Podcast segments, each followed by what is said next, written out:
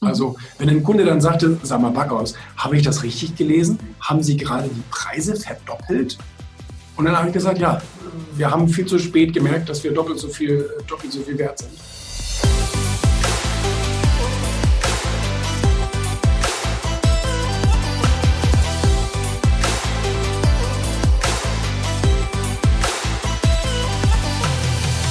Willkommen zu einer neuen Folge der Gedankendealer, deinem Format rund um die Themen Business, Freundschaft, Spiritualität und vor allem ja, Themen und Menschen, die die Welt inspirieren, weiterbringen und vielleicht auch den ein oder anderen wichtigen Tipp haben für dich und deine Lebensplanung.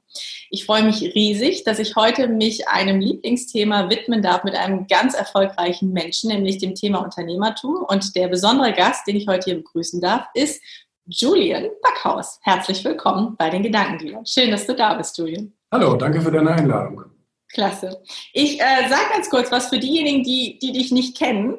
Ähm, Julian, du bist seit 15 Jahren Unternehmer. Ähm, du hast schon mit 18 dein erstes Unternehmen gegründet und du leitest heute ein regelrechtes Medienimperium.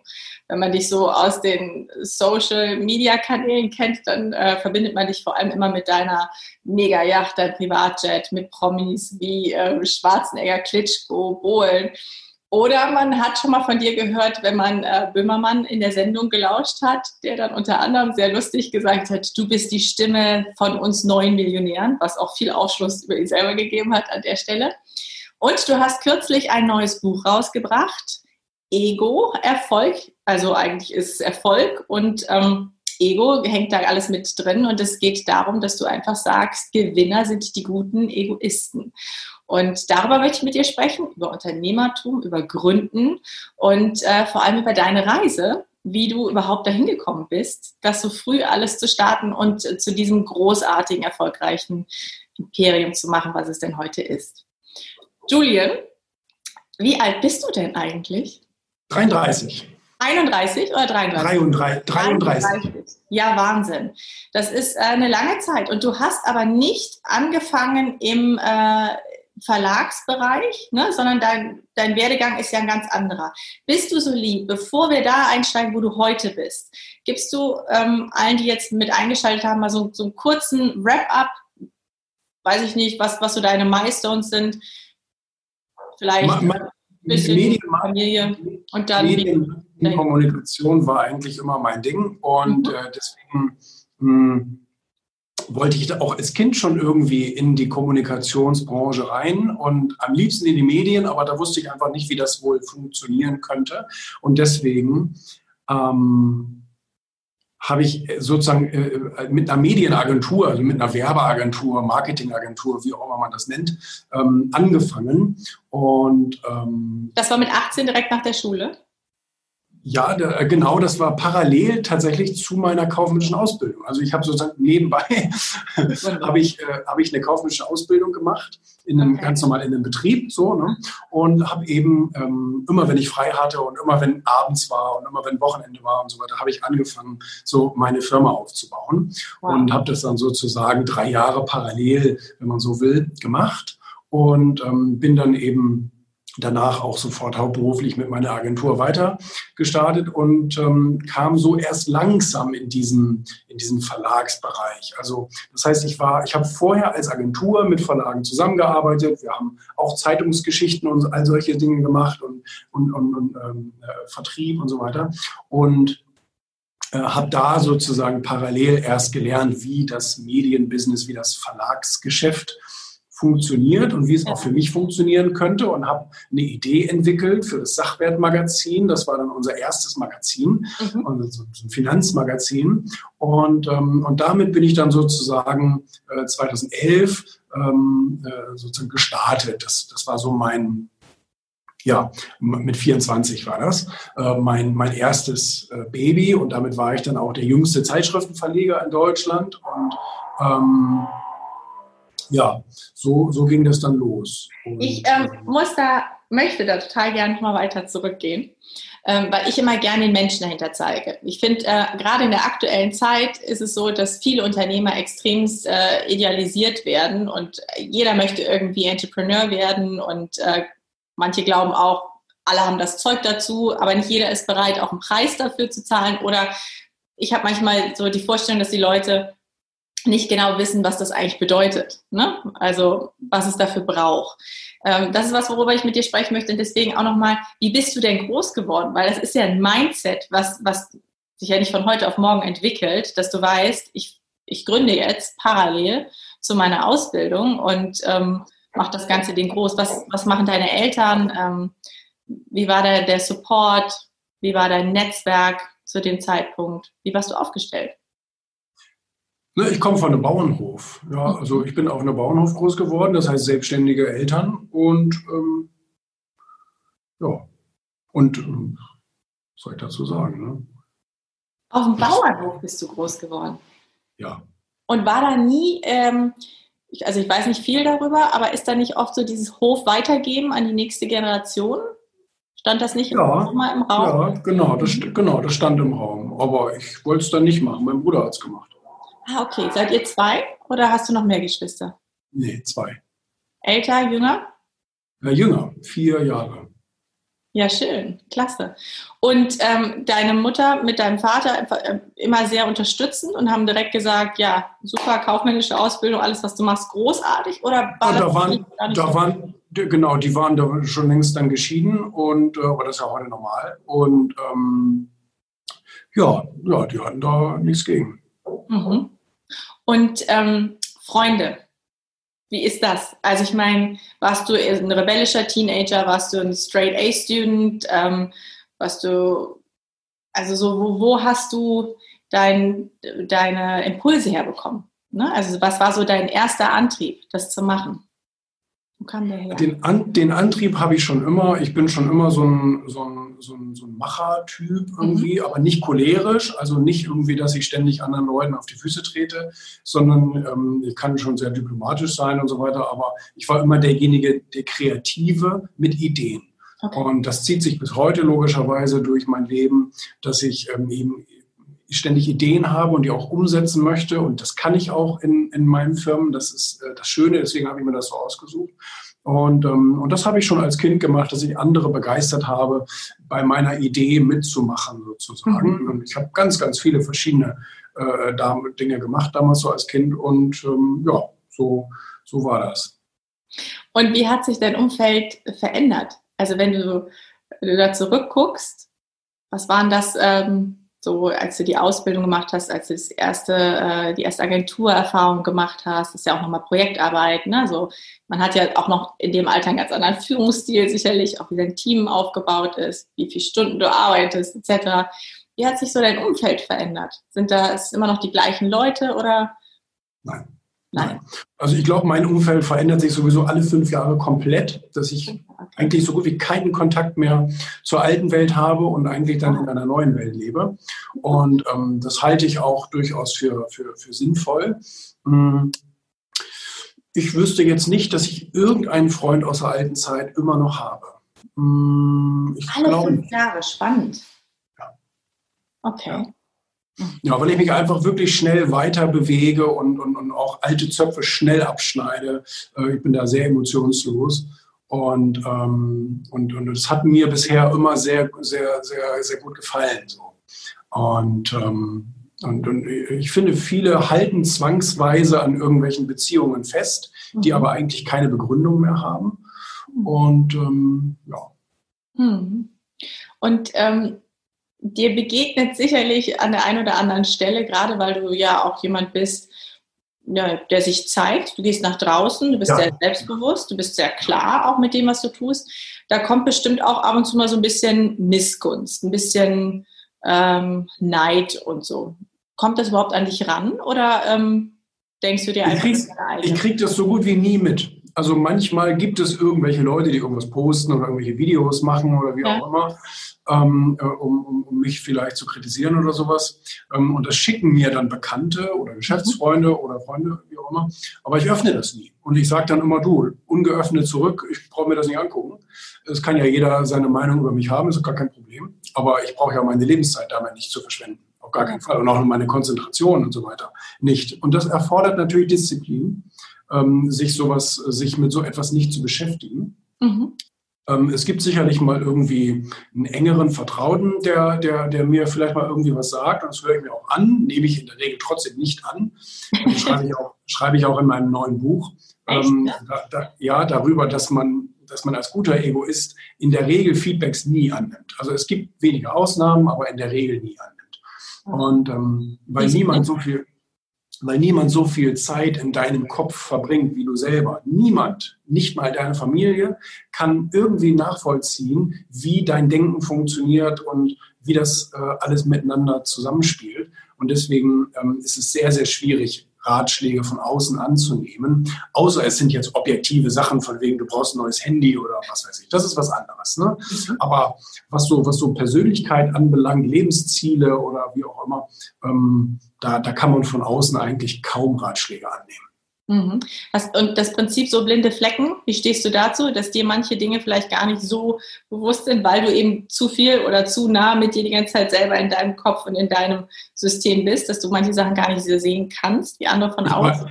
Ich weiß nicht, ob das eine Fähigkeit ist, die man erlernen kann oder so. Auf jeden Fall ähm, kann ich mich selber extrem gut und neutral beobachten.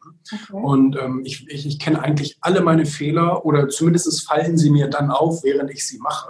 Mhm. Und ähm, ich habe das vorhin gerade erst wieder äh, äh gehabt äh, in, in, der Geschäftsleitung, dass ich ähm, mit einem Mitarbeiter irgendwelche Arbeitszeiten vereinbart habe, ja. die aber, weil ich ein schlechter Organisator bin, also ähm, ja, schlechter struktureller Denker, ähm, habe ich das gar nicht weitergegeben an die anderen. Also das heißt, die anderen haben sich gefragt, wo bleibt denn der eigentlich? Und dann habe ich natürlich sofort gesagt, okay, ich, ich habe meinen Fehler äh, sofort erkannt.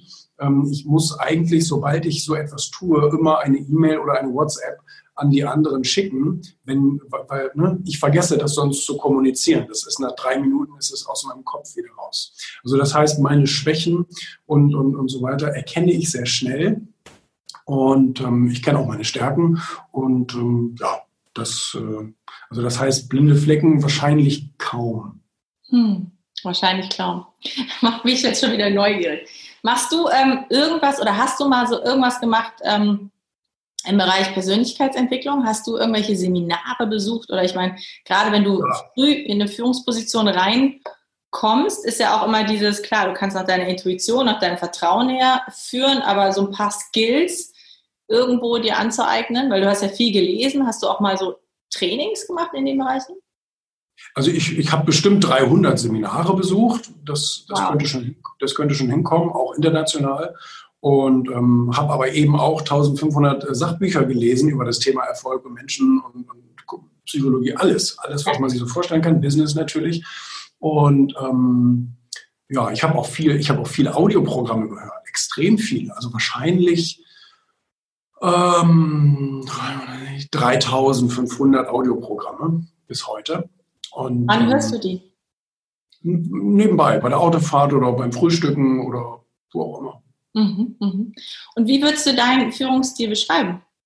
Wie groß ist dein Team? Wie viele Menschen hast du direkt im ähm, äh, 20 äh, Mitarbeiter mhm. und also das heißt, es ist überschaubar, aber doch größer als eine kleine Einmannklitsche.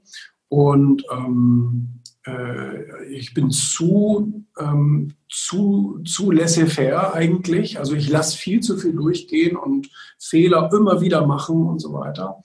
Ähm, da bin ich, also ich bin ein fauler Personalführer. Dafür habe ich auch Leute, die, die damit beauftragt sind, ja. ähm, die Personalführung zu, zu machen sozusagen. Und ich suche auch gerade wieder ganz aktiv einen Assistenten und, und das ist also schwierig, ähm, weil ja, mit diesem Klein-Klein äh, kann ich einfach nicht gut, kann ich nicht gut umgehen, weil ich selber auch kein, also ich bin kein Detailtyp als solches. Ähm, mhm.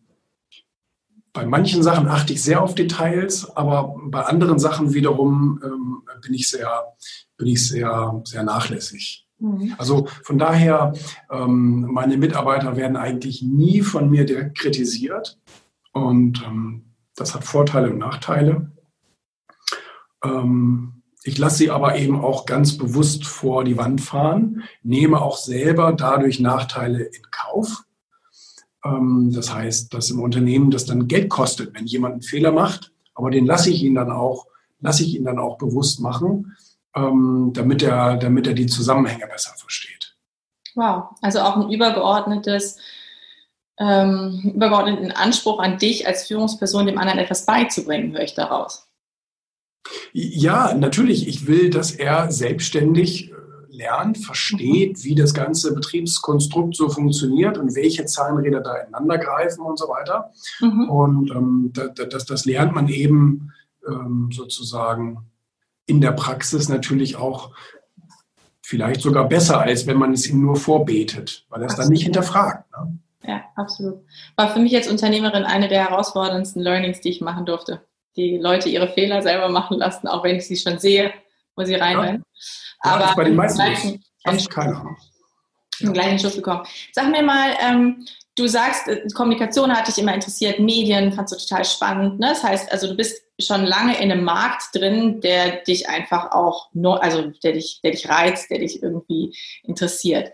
Äh, wie hat sich denn der Markt verändert? Also Stichwort Digitalisierung. Du hast ähm, auch ein Digitalmagazin oder mehrere. Es, ähm, auch, auch das ähm, äh, lässt sich halt auch alles digital abbilden. Und ich habe dich in einem Interview auch sagen hören, dass das natürlich halt auch große Vorteile hat. Also einmal monetärer Betrachtung, aber auch umwelttechnisch und so weiter. Aber wie siehst du die, die Entwicklung und wie gehst du damit? Ja, die, die Medien ähm, sind natürlich in dieser ganzen Entwicklung immer ganz vorne dabei. Das heißt, wir sind in einem sehr, sehr spannenden Geschäftsfeld äh, mit Medien und Unterhaltung und so weiter. Ähm, ohne Medien geht ja gar nichts. Auch Facebook ist ein Medium letztendlich halt natürlich von Usern kreiert, aber ja. es ist natürlich eine Medienplattform und, ähm, und, und, alles, was wir uns anschauen. Und Amazon und Netflix und äh, natürlich die klassischen Magazine und Portale, aber auch YouTube und so weiter. Es ist eine Medienwelt und äh, TikTok und so weiter. Es ist eine Medienwelt, die natürlich demokratisierter wird. Das heißt, es, die, die, die Medienmacht ist nicht mehr in der Hand von fünf, sechs großen Familien, sondern die Medienmacht ist jetzt in der Hand von Usern.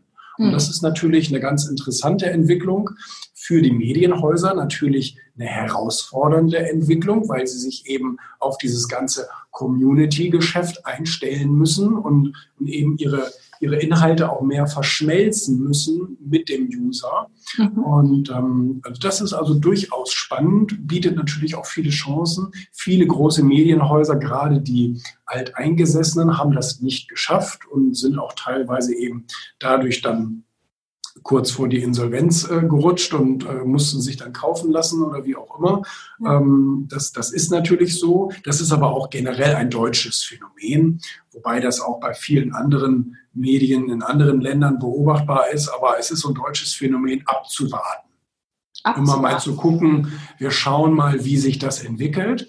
Aha. Das Problem, was wir heute allerdings haben, ist, wir haben keine linearen Entwicklungen mehr, in den meisten Prozessen nicht mehr sondern wir haben eben exponentielle Entwicklungen. Ähm, so wie das Moore'sche Gesetz damals schon mit dem Speicherplatz sagte, es wird nicht von zwei auf vier und von vier auf acht Gigabyte gehen, sondern auf 80, auf 160. Also es wird sich exponentiell vergrößern. Und so ist es natürlich generell auch mit Medienentwicklungen und so weiter heutzutage. Es geht alles viel, viel schneller und der Konsument entscheidet sich viel schneller um. Du hast heute nicht mehr, so wie es damals Vielleicht erinnerst du dich, wenn, wenn damals die, die Telekom oder Vodafone gemerkt hat, dass du vielleicht deinen Vertrag kündigen willst, dann, dann, dann, dann haben, die, haben die versucht, dich zu umwerben und alles neu und wir, wir machen ihnen ein besseres Angebot. Heute, wenn die das merken, bin ich schon längst bei den neuen Anbietern. Das, also die Zeiten, die, die sind einfach sehr viel schneller.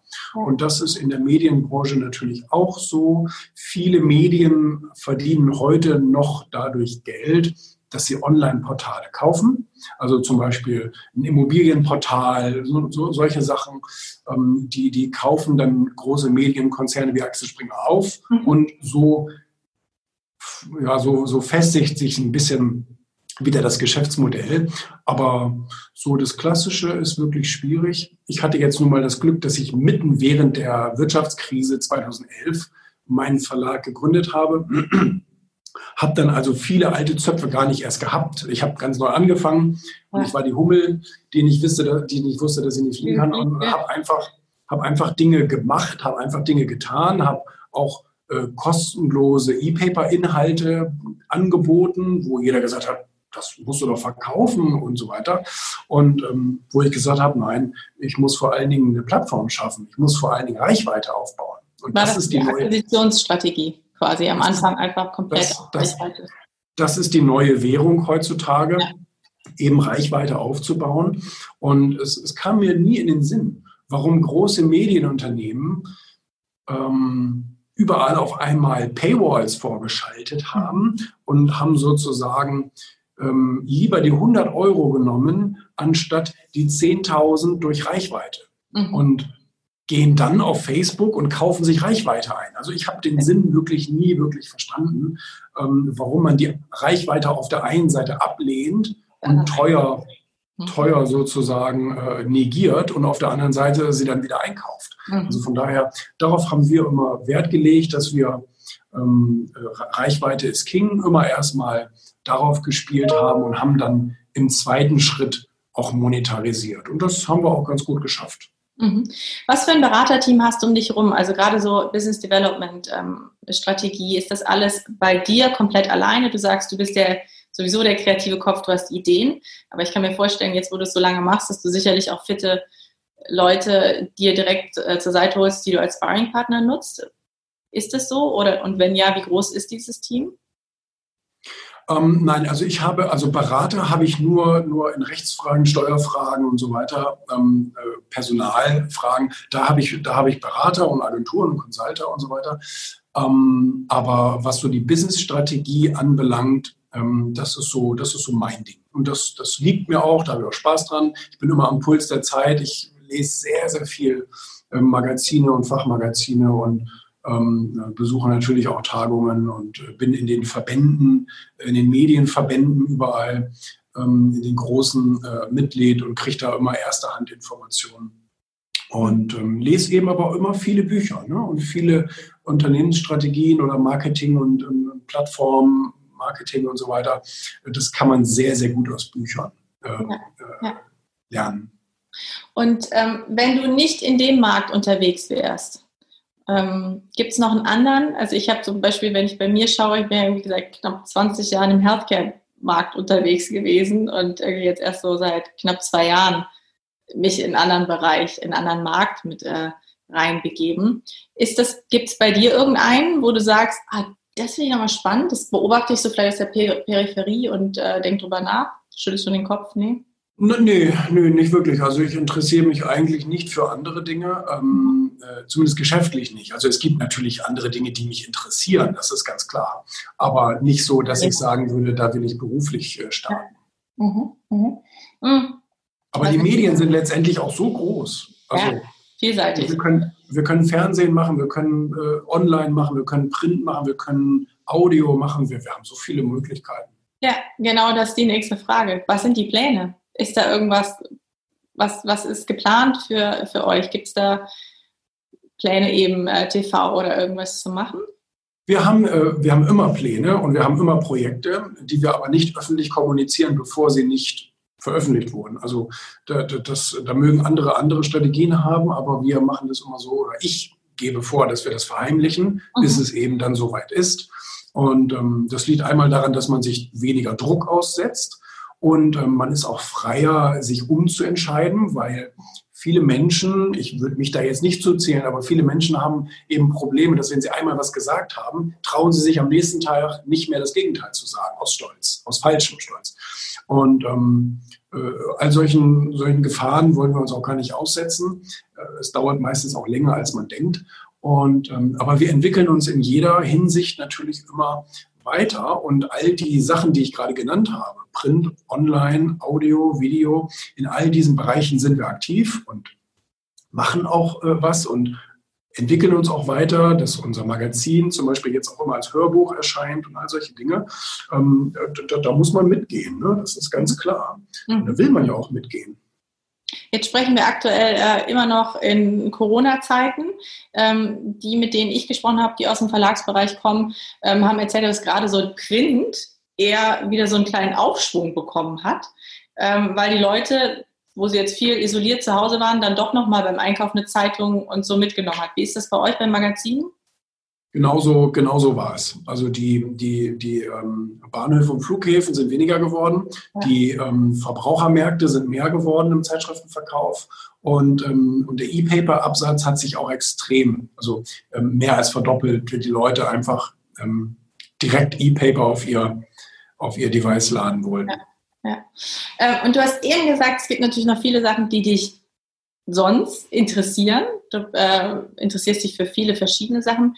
Was ist das? Was treibt ein äh, Julian Backhaus, wenn er nicht in seinem äh, Business-Kontext ist? Was machst du dann? Naja, ich genieße ja auch gerne die, die, die anderen Annehmlichkeiten des Lebens. Und äh, du hast es ja vorhin in der Einleitung äh, schon kurz gesagt. Also auch so das ganze Thema luxuriöses Reisen und so weiter ähm, äh, interessiert mich sehr und, und das mag ich auch. Also das heißt, ich nutze es nicht nur einfach um angenehm zu reisen oder um angenehm Zeit zu verbringen, sondern ich interessiere mich auch tatsächlich so dafür, habe auch viele, viele Flugzeugmagazine und so abonniert und ja, das, das ist sicherlich noch so ein anderes Ding. Hotels, äh, Hotels finde ich sehr spannend und ähm, äh, bin also auch sehr gerne Gast in, in, in, in vielen Hotels und verbringe auch Freizeit in Hotels sozusagen. Ja, das ist so. Wie ist das für dich in der aktuellen Zeit? Ähm, es war, war sehr traurig. Ja. Kann man nicht anders sagen. Es war sehr traurig. Ähm, es war weniger. Äh, ich hatte trotzdem Möglichkeiten, auch in Hotels und Restaurants und so weiter zu verkehren. Und, ähm, aber natürlich nicht in dem Umfang wie sonst. Mhm, mh, ja. Was sind so Momente, ähm, also Feedback, hast du eben gesagt, du nimmst es nicht an, es nimmst einfach als Resonanz von mir vielleicht. So, ähm, du wirkst auf mich nicht wie 33, du wirkst sehr, sehr gesetzt, ähm, und so sehr in dir ruhend. Ähm, was, was, was ist das, so eine Charaktereigenschaft? Bist du schon immer so? Ähm, also, dass du, warst du auch so mit 15 oder mit, mit 10? Ähm, ja. Okay. Ja, kann ich nichts für. nee, ist, ne? also völlig wertungsfrei. Es fällt mir einfach. Nein, nein, nein ich, weiß, ich, weiß, ich weiß schon, was du meinst, aber es ist halt so, es ist halt eher, eher selten ist eher selten. Und bei was gehst du so richtig auf die Palme oder gehst du nie auf die Palme? Also hast zum Beispiel eben gesagt, dein Team. Bei Technik. Bei Technik gehe ich sofort auf die Palme und äh, früher, früher habe ich dann auch Sachen durch die Gegend geschmissen, aber das hat mir abgewöhnt. Hm, okay, cool. Bei Technik nicht so funktioniert so. Mhm. Der Drucker und solche Sachen kann ich, kann ich gut nachvollziehen. Ähm, überhaupt auch auf, meinem, auch auf meinem iPhone, wenn ich da ja. versuche, eine Taste zu treffen. Also da kann ich schon wirklich unangenehm werden. Und im Positiven hast du so, so Herzhüpfmomente, wo du so feiermäßig total Freude ähm, auch zum Ausdruck bringst? Oder bist du eher so einer, der das innerlich so für sich? Ja, genau. Ich bin ein, ich bin ein äh, stiller Genießer, das stimmt. Ich springe mhm. selten in die Luft. Ähm, ja, fällt mir jetzt auch so spontan nichts ein. Du ähm, bist ja verheiratet, ihr habt noch keine Kinder, oder? Nee. Okay. Ähm, stell dir trotzdem mal vor, ihr würdet eine Tochter kriegen. Ungern. Kann, kann trotzdem passieren. Was wären die ersten Werte, die du ihr wahrscheinlich mitgeben würdest?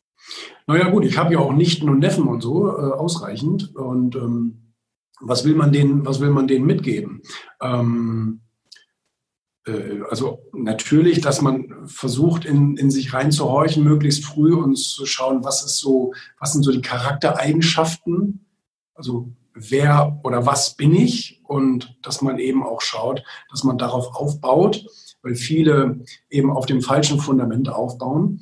Ähm, also wer bin ich, was will ich, was sind so meine Leidenschaften, ähm, was ist, was ist von meinem Wertehaushalt extrem wichtig. Und, und Werte sind ganz unterschiedlich. Ich kann ja niemandem Werte mitgeben. Das ist, das ist meiner Meinung nach nicht richtig. Ähm, ich muss niemandem Ordnung beibringen, wenn er kein ordentlicher Mensch ist oder sein möchte oder kreativ sein möchte. Da muss man nicht ordentlich sein. Und ähm, äh, und, und, und umgekehrt, ich muss auch kein, kein, keinem Gerechtigkeit beibringen, wenn das, wenn das in, seiner, in seiner Persönlichkeitsstruktur gar nicht so wichtig ist. Also von daher ähm, würde ich eher sagen, analysiere, mit welchen Werten du sozusagen geboren bist und oder mit welchen Charaktereigenschaften und, ähm, und, und, und baue alles letztendlich darauf auf und versuche nicht in irgendwelchen Bereichen erfolgreich zu sein, die diesem Wertehaushalt gar nicht entsprechen. Mhm. Und ähm, ja, das ist, das, das ist wahrscheinlich so, das ist wahrscheinlich so das Wichtigste. Klar, jetzt die ganzen abgedroschenen anderen Sachen nie aufgeben, dass dir nichts von anderen sagen und bla bla bla. Das ist klar, das ist auch wichtig. Mhm, mhm. Ähm, können wir schon einen richtig schönen Sprung machen zu deinem Buch, ne? Gewinner sind gute Egoisten. Was meinst du damit? Weil Egoismus ist ja erstmal jetzt äh, nicht nur rein positiv assoziiert bei den meisten Menschen. Ne? Also ja. immer erst an sich zu denken und ähm, dann bist du auch noch sehr erfolgreich damit, ähm, könnte ja erstmal suggerieren, ich kann das nur sein, wenn ich tatsächlich egoistisch bin. Und wie meinst du es? Vielleicht kannst du, kannst jetzt keine ganze Buchzusammenfassung geben, aber vielleicht so die äh, Key Essence wiedergeben. Absolut. Du hast es richtig gesagt, assoziiert. Das ist falsch assoziiert. Die Leute haben einen negativen Eindruck vom Begriff Egoismus. Ähm, niemand hat jemals den Begriff Egoismus im Duden oder bei Wikipedia mal nachgeschlagen, weil wenn man das macht, dann kommt man zu einer ziemlich nüchternen Erkenntnis. Da steht dann einfach nur, ähm, äh, dass man sich selber seine Ziele an erste Stelle stellt, dass man die eigene Maxime seines Handelns aufstellt, also das heißt seine eigenen Maßstäbe äh, entwickelt und danach lebt und handelt. Und, ähm, ähm, und im Duden steht noch als, als Zusatz ohne die Rücksicht auf die Belange anderer. Und genauso muss es sein, weil ähm, die Rücksichtnahme auf dein ganzes Umfeld hat mehr Träume zerstört als alles andere auf der Welt. Also die Menschen sind so danach süchtig, Harmonie, also niemandem auf die Füße zu treten, keinen, ähm, keinen zurückzulassen sozusagen. Und äh, das Konzept funktioniert nicht. Also es, es landet letztendlich irgendwie so ein bisschen in der Depression oder in dem Burnout, weil man sich irgendwann nämlich fragt, wofür mache ich das eigentlich? Wenn nicht für mich, wofür mache ich das eigentlich alle, äh, alles? Und ähm, das ist eben eine Sache, die, die wollte ich mit dem Buch klarstellen. Und äh, das ist eine sehr, sehr nüchterne Betrachtungsweise. Und ähm, alle Leute, die es gelesen haben, konnten es perfekt nachvollziehen, dass es tatsächlich so ist. Wir sind der Mittelpunkt unserer Welt, weil es gibt nur unsere Welt. Ja, also jeder lebt in seiner eigenen. Das ist mal völlig klar. Und, ähm, äh, wenn es nicht bei uns beginnt, wo beginnt es denn dann? Also hm. es ist einfach unlogisch, wenn man sagt, ich will erstmal alle anderen Menschen zufriedenstellen und dann denke ich an mich, weil ähm, wo soll denn die Energie, wo soll das herkommen? Also wenn ich selbst nichts habe, wie will ich was geben? Wenn ich mich selbst nicht liebe, wie will ich jemand anders lieben? Wenn ich nicht mit mir selbst gut umgehe, wie will ich mit anderen Menschen gut umgehen? Wenn ich nicht selbst einen starken Rücken habe, wie will ich jemanden hockepackt nehmen? Also das ist einfach unlogisch, außen anzufangen und dann nach innen zu arbeiten, sondern es ist umgekehrt eben. Ne? Es fängt bei, der, bei dem kleinen Kern an und kann sich dann ausbreiten. Und die Variante macht sehr viel mehr Sinn. Wenn ich mich also selbst stark mache, an meine eigenen Ziele denke, erfolgreich werde, glücklich werde, äh, gesund bin und so weiter, dann kann ich mich ganz wunderbar um andere Menschen kümmern und zwar aus einer starken Position heraus und nicht aus einer schwachen Position heraus. Das bedeutet, die meisten machen eigentlich nur Dinge für andere, um selbst irgendwie ja, emotional davon aufgeladen zu werden. Also das ist so dieser typische Altruismus, dass man anderen Leuten hilft, um geliebt zu werden. Und das ist natürlich eine, eine emotionale Abhängigkeit, ähm, die, die, die wirklich auch ganz, ganz schlimme Folgen haben kann. Wir zitieren noch einige Studien in dem Buch, ähm, dass das also auch in den Abgrund führen kann. Ne? Und äh, ja, von daher, das war so die Betrachtungsweise. Ähm, ich habe in den letzten 15 Jahren mit extrem erfolgreichen Leuten gesprochen, also aus allen Bereichen. Und ich habe überall gemerkt, diese Leute hatten ihren Lebenstraum an erste Stelle gestellt. Und es war ihnen auch völlig egal, ob die Frau oder der Papa oder irgendjemand sagte, das ist nicht gut, was du davor hast. Mhm. Sondern sie haben gesagt, hey, das ist mein Leben und ich muss mir das so gestalten, wie es zu meinen Werten passt. Wenn, wenn dir das nicht gefällt, das ist dein Problem. Mhm. Aber ich werde erstmal sozusagen meinen Tank füllen. Ich werde mich erstmal erfolgreich machen und dann kann ich darüber nachdenken, wie ich andere Menschen glücklich mache. Mhm. Ich finde ähm, total wichtig, dass du das als, als die, die Priorisierungsabfolge darstellst. Ne? Dass du ja eigentlich, äh, also ja. das höre ich dabei raus, dass du ganz klar sagst, im ersten Schritt geht es um dich und eben nicht um ein verkapptes, es ist so wie äh, Weihnachten, ne, geht die Spendenbereitschaft immer hoch, weil die Leute sich damit eigentlich was Gutes tun wollen, sondern es geht darum, eben ehrlich sich gegenüberzustehen und zu sagen, so, das möchte ich tun, dazu stehe ich und das gestalte ich jetzt, eigenverantwortlich. Und danach aber nicht aus dem rein egoistischen Gedanken vielleicht darin zu verharren, sondern dann vielleicht zu schauen, was kann ich jetzt damit tun. Und das fände ich spannend bei dir. Du bist sehr erfolgreich. Gibt, gibt es Dinge, die du unterstützt, wo du das Gefühl hast, da sind irgendwelche Ungerechtigkeiten, wo die Leute vielleicht nicht tatsächlich irgendwie was für können, ähm, wo du aber eine Möglichkeit hast, was zu bewegen, was zu verändern? Gibt es soziale Projekte, irgendwas, wo du aktiv bist? Äh, es gibt ein ganz, ganz großes, aber, das gehört zu den Sachen, die, die noch veröffentlicht werden und ich jetzt noch nicht darüber spreche. Ähm, aber es gibt ständig kleine Dinge. Ständig. Also mhm. einmal kann ich aus der Stärke heraus tatsächlich vielen Leuten helfen. Ähm, auch das beschreibe ich in dem Buch. Es gab Leute, die kamen wegen ein paar hundert Euro zu mir und sind mit 100.000 gegangen und wussten gar nicht, wie ihnen geschieht. Ähm, weil, aber ich kenne meine Ressourcen. Ich weiß, äh, was ich, was ich zu bieten habe und was ich kann und wen ich kenne. Und ähm, äh, deswegen kann ich dann da auch aus der Stärke heraus helfen. Bill Gates ist auch ein blödes Beispiel. Ne? Der ist mit Software Multi, Multi, Multimilliardär geworden und ähm, rettet jetzt ganze Länder sozusagen. Ne? Und ähm, es gibt aber auch Kleinigkeiten. Also jetzt während der Corona-Krise zum Beispiel. Ähm, ich habe ja eben schon gesagt, ich bin ein sehr großer Gastronomie-Fan und habe meine Lieblingsgastronomien, äh, die ich immer sehr gerne genutzt habe, von wo ich mich einfach wohlfühle. Und ähm, die durften in der letzten Zeit nicht öffnen, durften also kein Geld verdienen. Jetzt durften sie öffnen, aber nur mit der halben Kapazität. Das heißt, jetzt dürfen sie nur noch die Hälfte verdienen. Und, ähm, und ich war der Erste, der, und ich glaube immer noch der Einzige leider, der, der, der sagt, ich verdopple immer meinen Rechnungsbetrag. Also, mhm. dass das, sodass ich sozusagen für die anderen, die gerade nicht äh, kommen dürfen, für dass ich für die mitzahle. Also das heißt, statt 100 Euro bezahle ich dann 200 Euro, aber auch eingebucht in die Kasse. Ne? Also nicht als Trinkgeld irgendwo schwarz, sondern eingebucht in die Kasse, damit es auch in die Bilanz kommt.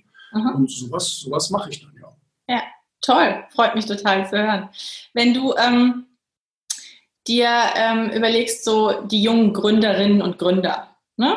Ähm, was, was sind so die wichtigsten Tipps, den, die du denen mitgeben möchtest? Also du hast ja selber das äh, Founder-Magazin ähm, nicht, nicht grundlos äh, gegründet. Also du hast ganz klar mal in einem Interview gesagt, das ist nicht die Startup-Szene. Ne? Es geht um Gründungs allgemein und auch unterschiedliche ähm, Business Cases, von denen man was lernen kann, Best Practices. Aber was ist deine persönliche Best Practice, ähm, die du vielleicht so, nimm mir drei Punkte, wo du sagst, das ist wichtig?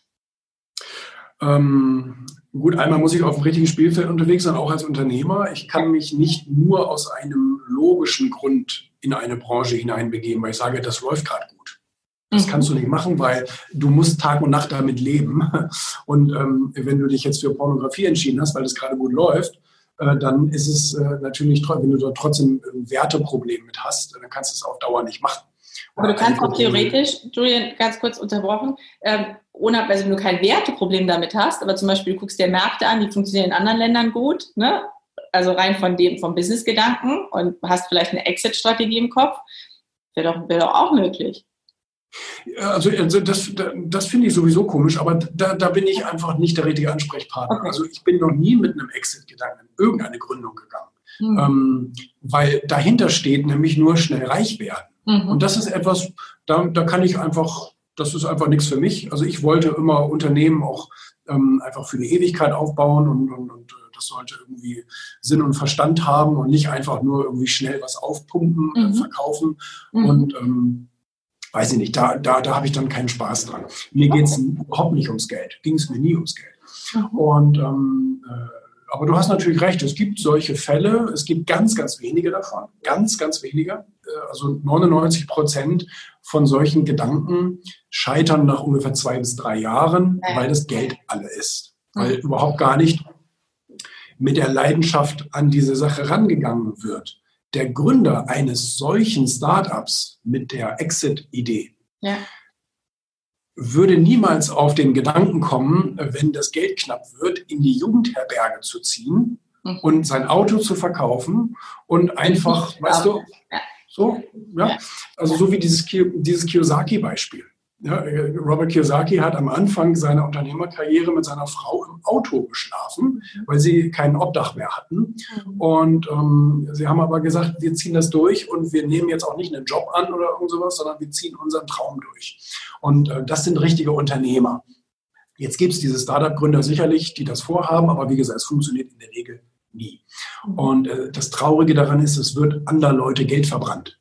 Und, ähm, und auch das habe ich nie gemacht. Ich habe nie irgendwie einen Kredit genommen, einen Investor genommen, irgendwas. Ich habe das immer mit meinem eigenen Geld riskiert. Und das war am Anfang sehr, sehr wenig. Deswegen bin ich ganz langsam gewachsen. Ähm, konnte ich aber immer sehr gut mit schlafen. Und es ging immer nur um meinen Arsch. Und ähm, letztendlich ist es nachher natürlich schön, wenn man es dann geschafft hat und dann hast du so eine große Firma und hast äh, viel Geld und bla bla bla. Gehört halt alles dir. Und das ist natürlich auch nicht schlecht. Hat niemand anders irgendwie Mitspracherecht. Und ähm, so, von daher, wie, wie waren wir auf das Thema gekommen? Ach, genau. Äh, Sorry, erster Tipp, identifiziere dich mit dem, was du tust. Du musst es mögen, musst im, in dem Game spielen, was, was dir entspricht. Ja, ich persönlich bin dann eben auch ein Freund davon, so schnell wie möglich ein Produkt anzubieten mhm. und, ähm, und, und, und, äh, dieses Produkt einfach sozusagen am Markt reifen zu lassen. Also man bietet ein Produkt an und verkauft das sofort und hat sofort einen Return on Invest und äh, hat Umsatz und kann, kann daraus eben auch das Produkt verbessern, mehr herstellen, ähm, Kapazitäten erhöhen und so weiter und so fort. Mhm. Ähm, und äh, das ist theoretisch eben auch ohne externe Finanzierungsquelle möglich. Ähm, dauert aber länger. Und die meisten Menschen sind ungeduldig und wollen es alles ganz schnell haben.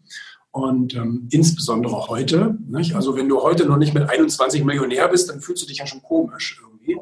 Und, und von daher ähm, diese, diese, diese Geduld dann mitzubringen und auch ein langfristiges Unternehmen aufzubauen, finde ich persönlich interessanter. Aber wie gesagt, da muss jeder gucken, wie er da eingestellt ist. Ich kenne auch Leute, die sind schnell und nehmen 100 Millionen von der Bank und können damit leben. Ist auch in Ordnung. Ist, äh, ist auch in Ordnung. Und ähm, so, und dann eben aber auch Know-how. Also ich sehe ganz, ganz viele Gründer, die lesen zwei Bücher im Jahr und glauben, sie sind gut vorbereitet. Das ist natürlich nicht der Fall. Also ähm, wie, wie Warren Buffett schon sagte, ist ja schön, wenn man eigene Erfahrungen macht, aber noch besser ist, wenn man von den Erfahrungen anderer lernt. Mhm. Und ähm, da, da, davon habe ich eben immer sehr, sehr profitiert und mache deswegen wirklich sehr, sehr wenige Fehler. Das, das fällt mir auf, Wo, obwohl ich eigentlich ähm, kein intelligenter Typ bin als solches, mache ich trotzdem sehr, sehr viel richtig, weil ich, weil ich eben so viele Geschichten von erfolgreichen Unternehmern schon gelesen habe. Mhm, mhm. Wow, super. Ähm, was, weiß nicht, ob du es teilen magst oder kannst, ähm, was waren für dich die größten ähm, unternehmerischen Herausforderungen oder eben, du hast gerade eben gesagt, naja, so viele Fehler gab es jetzt nicht, ne, weil du eben schon viel gelernt hast, aber es gab mit Sicherheit Herausforderungen. Es gibt ja auch ähm, externe Einflüsse. So, ähm, und auch gerade Wachstum auf 20 Leute, bei mir genau das gleiche gewesen in der, in der Größe. Da verändert sich ja viel, ne, auch von der Infrastruktur. Was, was waren für dich so die größten Herausforderungen und wie bist du da durchgekommen? Ähm, also eine der großen Herausforderungen ist, ich, also da, wo ich eben beschrieben habe, ich bin geduldig und so weiter und so fort, bin ich eigentlich auch zu langsam. Das ist aber auch in meinem Naturell ähm, verankert. Ich bin ein langsamer Typ eigentlich. Und, ähm, und deswegen habe ich auch zum Beispiel neue Produkte zu langsam, das mache ich heute noch. Ich bringe sie immer zu spät auf den Markt. Eigentlich müssten sie viel früher auf den Markt. Die liegen seit einem Jahr in der Schublade. Woran liegt es? Ja, ja, ja. Nicht oder das was? Ist, das ist einfach, ähm, äh, ich kann dieses, ähm, wie soll man sagen, wenn deine Infrastruktur nicht richtig gut ist ja. und du packst zu viel in diese Infrastruktur dann extern rein sozusagen, ähm, dann bricht die zusammen und du stehst auf einmal vor dem Nichts. Gab es schon viele Beispiele. So, du hast zehn Mitarbeiter, mhm. du machst jetzt Arbeit für 20 Mitarbeiter Das Problem ist, nicht nur deine Zehen brechen dir zusammen, sondern die verlassen auch das Unternehmen, weil sie unzufrieden sind, mhm. weil sie keine Erfolgserlebnisse mehr haben. Mhm. Und du stehst jetzt sozusagen mit einem, mit einer leeren Hülle da. Du hast viele Aufträge und so weiter oder viele, keine Ahnung, Anfragen, aber du kannst es null bearbeiten und mhm. gehst dann letztendlich dadurch pleite auch. Und das ist sehr, sehr schade. Und äh, die, diese, diese, diese, diese Panik, ich hasse Panik so, weißt du, also ähm, es gibt manche Leute, die stehen auf diesen Nervenkitzel. Ähm, diesen Nervenkitzel als solches brauche ich nicht. Ich bin zwar neugierig und möchte auch neue Dinge erf erfahren, aber so, das, das ist mir zu, zu heftig. Also ich bin kein Adrenalin-Junkie. Ja. Und ähm, ja, von daher, äh, daran liegt es wahrscheinlich. Und wenn ich die Sachen dann auf den Markt bringe, dann ist es immer fundiert und ich habe bis heute noch kein Projekt einstellen müssen. Und ähm, so, das ist sicherlich einige, ähm, eine Variante. Wie bin ich darauf gekommen? Herausforderung. So, ähm, genau, richtig. Und Herausforderung. Und die größte Herausforderung war eigentlich ziemlich zu Anfang meiner Unternehmerkarriere, ähm, wo ich äh, zum Beispiel auch eine zu geringe Preisstrategie hatte. Gute Produkte für zu wenig Geld. Und, ähm, und dadurch war eben gerade zu Anfang des Unternehmens viel zu wenig Geld in der Kasse. Und ähm, wir waren zwar allseits beliebt mit tollen Produkten und alle wollten zu uns, aber ich habe eben viel zu wenig, äh, weil ich nicht so gut wie nicht analytisch bin, ähm, habe zu wenig Market Research gemacht und äh, Benchmarks geguckt, was nehmen andere so etc. Und ähm, hatte sicherlich auch so ein bisschen mit diesem Phänomen zu tun, ähm, dass ich dass ich ungern Nein höre. Also ich will Kunden lieber in meinem Unternehmen haben, als nicht in meinem Unternehmen haben. Und ähm, ja, und, und, und das war, das, das war vielerorts ein Problem. Also, wie bist du dann hm? damit umgegangen? Du hast ja irgendwann die Preise angehoben. Ähm, wie, ja, ich, ich musste einfach, ich musste einfach mein Mindset äh, da auch ändern und ja. musste eben mutiger werden, was auch dann diese Preisrechtfertigung anbelangt. Mhm. Also wenn ein Kunde dann sagte, sag mal Backhaus, habe ich das richtig gelesen? Haben Sie gerade die Preise verdoppelt? Und dann habe ich gesagt, ja, wir haben viel zu spät gemerkt, dass wir doppelt so viel, äh, doppelt so viel wert sind. Und äh, deswegen ist es jetzt leider verdoppelt. So. Wie viele Neins gab es daraufhin? Ja, und das war dann eben das Witzige. Es gab eigentlich so gut wie keine Neins. So, ah. Einige haben sogar gesagt, ja, es wurde auch Zeit, ihr wart echt billig. Und äh, ja, von daher, es war also gerechtfertigt, es war okay. Ja, spannend.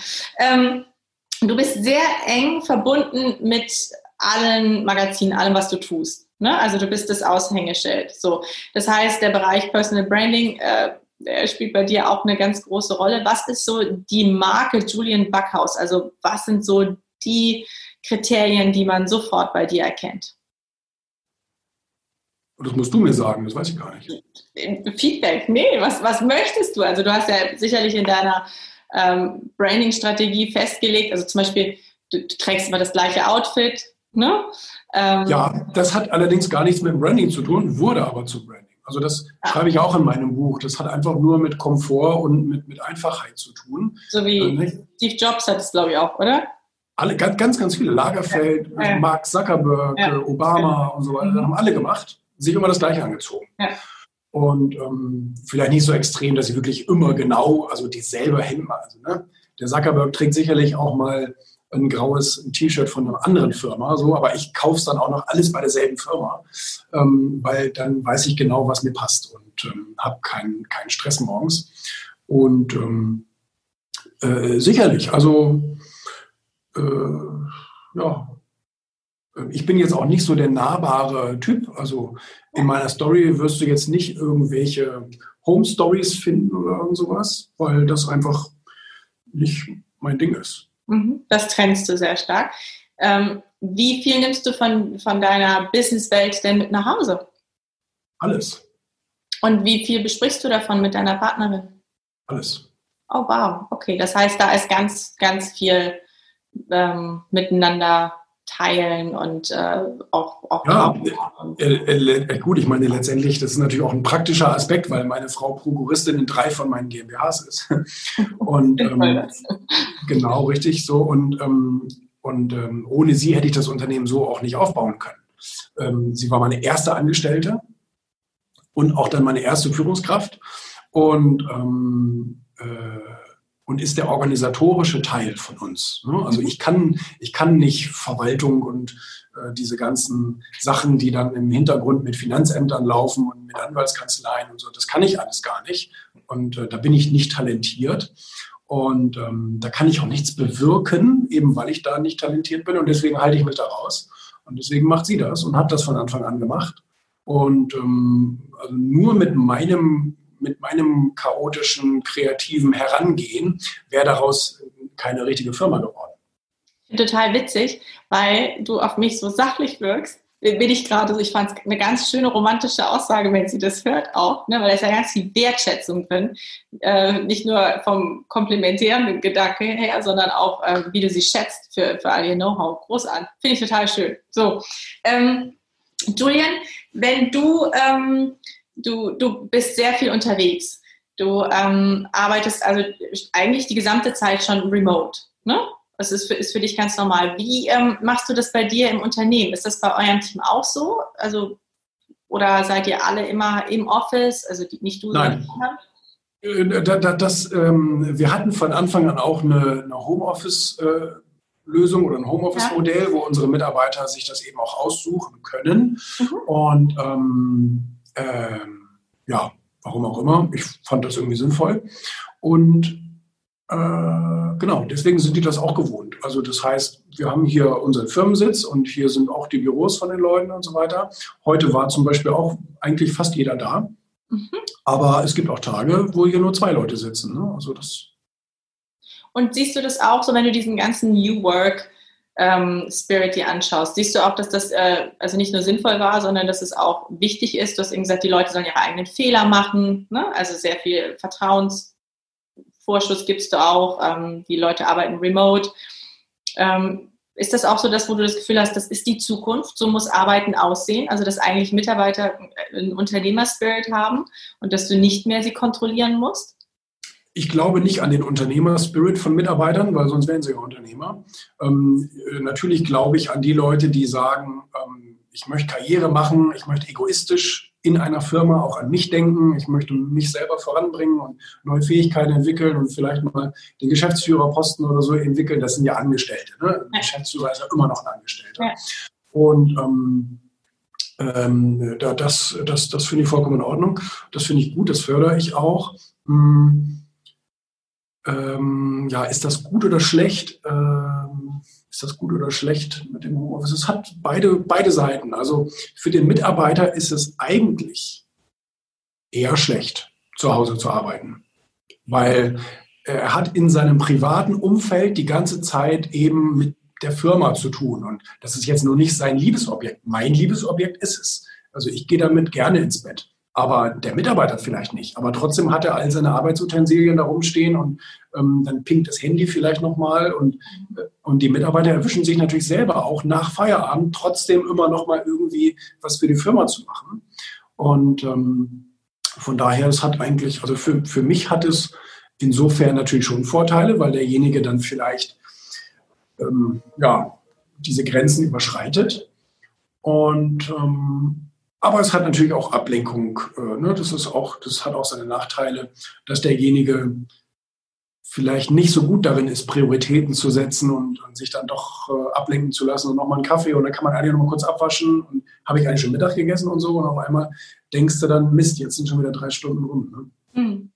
Ja, ich glaube, also aus meiner Erfahrung hängt es ganz viel damit zusammen, wie sehr du dich mit dem Unternehmen identifizierst. Ne? Also selbst wenn du jetzt nicht äh, das Unternehmen führen möchtest, aber trotzdem sagst, das ist das, was ich, was mir Spaß macht, wo ich Gestaltungsausdrucksraum habe ne, und was mir entspricht und ich kann eben weiter aufsteigen, mich entwickeln, dann ähm, führt es zu einer intrinsischen Motivation und dann ist meiner Erfahrung nach völlig egal, wo du arbeitest. Ähm, Total schön. Gibt es irgendwas, auf das du, wir werden natürlich auch alles äh, verlinken in den Show Notes, was äh, eure Magazine sowohl print als auch digital angeht, dein neues Buch natürlich auch. Gibt es irgendwas anderes, worauf du gerne aufmerksam machen möchtest, in einem ganz anderen Format, als wie du es sonst gewohnt bist? Na, mir ist sehr wichtig, dass die Leute jetzt Ego lesen, ähm, weil ich eben auch die ganzen Feedbacks bekomme von den Leuten, die, die, die sagen, hey, wow, ähm, ich war erst ein bisschen kritisch, aber ich hätte nicht gedacht, dass es so ein geiles Buch ist. Einige Leute ähm, haben sogar online geschrieben, das ist so eins der besten drei Bücher, die sie gelesen haben. Das ist natürlich tolle Aussage. Das, das, freut den Autor. Aber es ist auch wirklich gut geworden, muss ich sagen. Also, ich meine, ich beschäftige mich ja jetzt auch immer noch täglich mit dem Buch, logischerweise. Aber, ähm, aber es wird auch nie langweilig. Es ist echt gut geworden. Total schön. Wie lange hast du dran geschrieben, dran gearbeitet? Halbes Jahr. Halbes Jahr, wow. Ich habe in Corona angefangen, mein erstes Buch zu schreiben. Ich habe 80 Seiten geschrieben, Julian. Ähm, ich habe großen Respekt davor, äh, was alle Schriftsteller da leisten. Mega. Ich fand es super spannend, mit dir zu sprechen. Ich muss ehrlich sagen, ähm, dadurch, dass du so unnahbar wirkst, war ich sehr, sehr neugierig auf dich, so ein bisschen ein Gefühl dafür zu kriegen, was, was steckt dahinter. Und ich fand es sehr schön, so ein bisschen in dein Mindset rein mitdenken gedurft zu haben. Wenn das jetzt ein deutscher Satz war, I don't know. Ganz, ganz herzlichen Dank, dass du dabei warst. Ja, gerne. Ganz herzlichen Dank an alle, die hier zugeschaut haben bei YouTube. Wenn es euch gefallen hat, gerne abonnieren, liken und natürlich teilen. Und äh, lest dieses fantastisch spannende Buch von Julian. Wirklich viele interessante Insights, die euch alle weiterbringen, in welchem beruflichen Kontext auch immer ihr euch bewegt. Bis dahin, liebste Grüße aus Berlin. Julian, viel Spaß beim E-Mails beantworten. Danke. Und bis ganz bald. Mach's gut. Bis bald.